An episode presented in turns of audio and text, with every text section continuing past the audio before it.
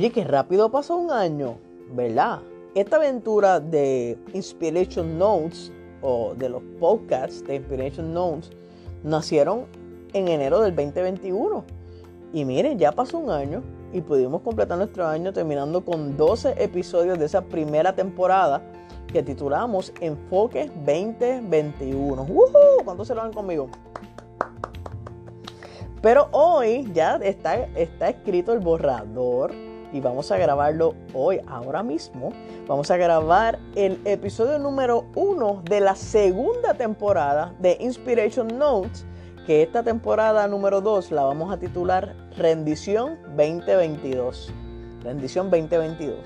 Y quiero compartir con ustedes este, el primer episodio de esa segunda temporada, que se titula Agradable. Agradable. Qué palabra más bonita, ¿verdad? Esa es como de las palabras del diccionario que uno mira. Eso es una palabra que uno, que uno siempre mira con gusto, con, eh, porque es una palabra bonita, ¿sabes? No es una palabra desagradable, es una palabra como ella misma es agradable. Y en su esencia o en su definición, la palabra agradable es que produce complacencia o agrado. Genera satisfacción, gusto o gozo. Y dos palabras que salen de esa definición me encantan. Produce y genera. Qué manera comenzar este año 2022. Produciendo y generando. Pero cuando nosotros entramos a un lugar cerrado, a un espacio cerrado, y de momento sentimos el maravilloso olor al café, es algo como que todo se paraliza.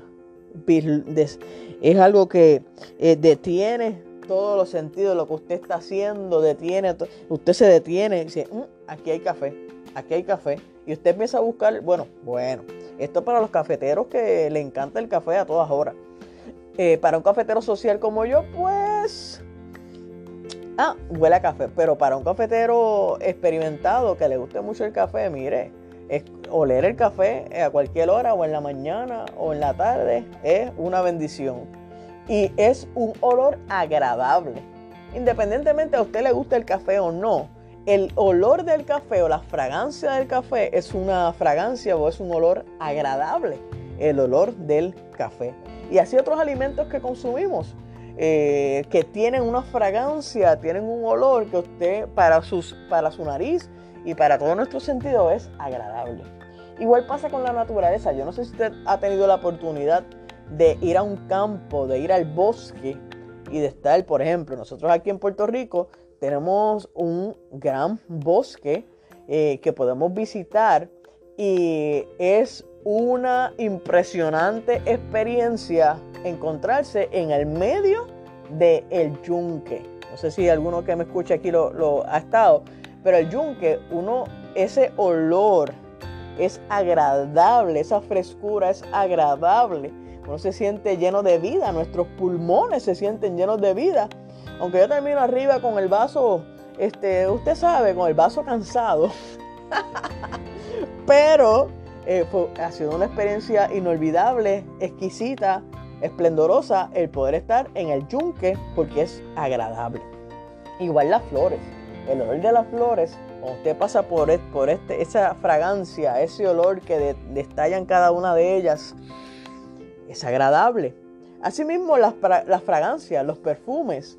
Eh, es más, hasta el jabón de lavar. Mire, cuando nosotros en la casa lavamos eh, nuestra frisa, que donde nos arropamos en la noche, ese olor, esa fragancia, cuando usted se arropa y usted huele ese olorcito así, que le pasa pues por su nariz o por su cabeza o por su cabello, eh, ese olor es agradable.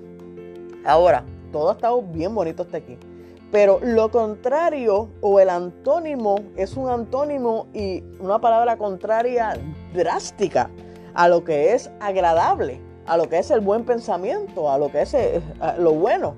Y lo contrario es algo desagradable. Y ahí totalmente cambia la idea, totalmente cambia el pensamiento, porque lo que no, eh, lo que nos agrada, pues entonces ahora qué viene a hacer, lo que no agrada, ¿qué pasa? Desagrada. Y lo que produce entonces el, ser desagradable o la palabra desagradable, lo que produce entonces es desagrado. Y en vez de generar algo bueno, como la de arriba, que generaba satisfacción, gusto o gozo, entonces ahora genera insatisfacción, genera disgusto, genera angustia, genera tristeza. Desagradable. Qué palabra tan larga, pero qué palabra tan vacía, qué palabra tan oscura. A diferencia de agradable, una palabra llena, una palabra resplandeciente, una palabra bonita. Caín y Abel. Esto nos lleva a este capítulo número 4 de Génesis. Aquí presentan dos ofrendas. Caín presentó su ofrenda solicitada por, el, por Dios y Abel presentó su ofrenda solicitada por Dios. Ambos cumplieron con presentar una ofrenda. Dos ofrendas, dos corazones. Pero denota la misma palabra en ese versículo que una fue agradable a Dios y la otra no fue vista con agrado delante de los ojos de Dios. Hmm, ¿Qué le pareció eso? Interesante. Y eso me lleva a pensar que tenemos que evaluar nuestro corazón.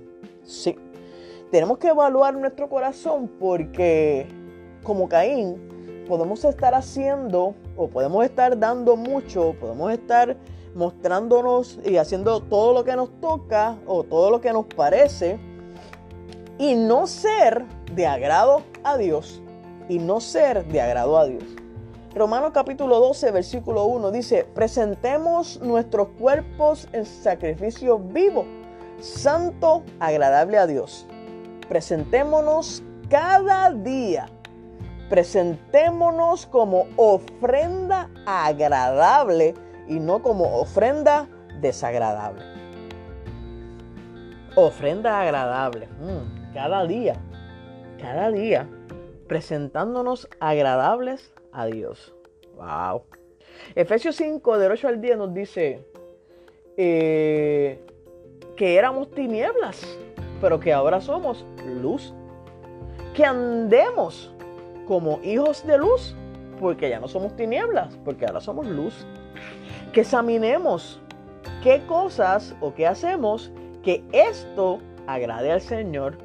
Oye, y si miramos la definición del principio, en el desglose que hicimos de lo que es agradable y desagradable, yo creo que deberíamos evaluarnos y este, tener constancia de que mejor es ser agradable que ser desagradable.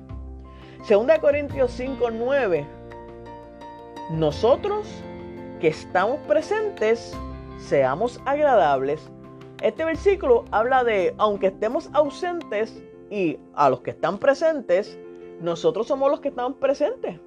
Porque los demás, el que murió ya no está, no está presente en la tierra. Pues entonces la parte de nosotros, la que nos toca, la de estar presentes, seamos agradables, agradables al Señor. ¿Cómo se sentirá Dios al escucharnos? ¿Cómo se sentirá Dios cada vez que nos proyectamos? ¿Cómo se sentirá Dios cada vez que cumplimos con nuestras cosas, que cumplimos con nuestras metas? Eh, ¿O cómo se sentirá Dios cada vez que cumplimos con su voluntad?